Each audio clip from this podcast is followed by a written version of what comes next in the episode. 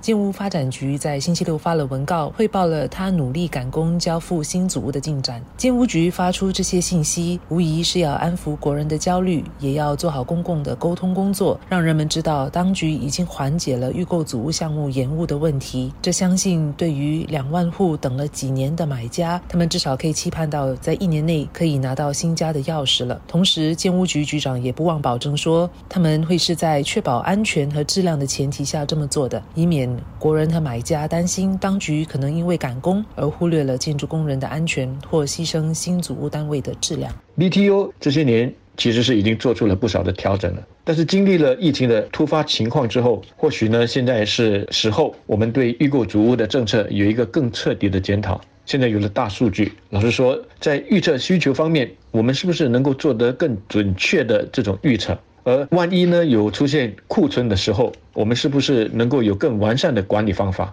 我真心的希望，当竹屋工程延误的这个问题获得彻底的解决了之后，我们能够有一个较短而且是非常稳定可靠的等候期。我相信这不只是解决了公共住屋的问题，对鼓励早点成家、早点生育等这些问题也会有所帮助。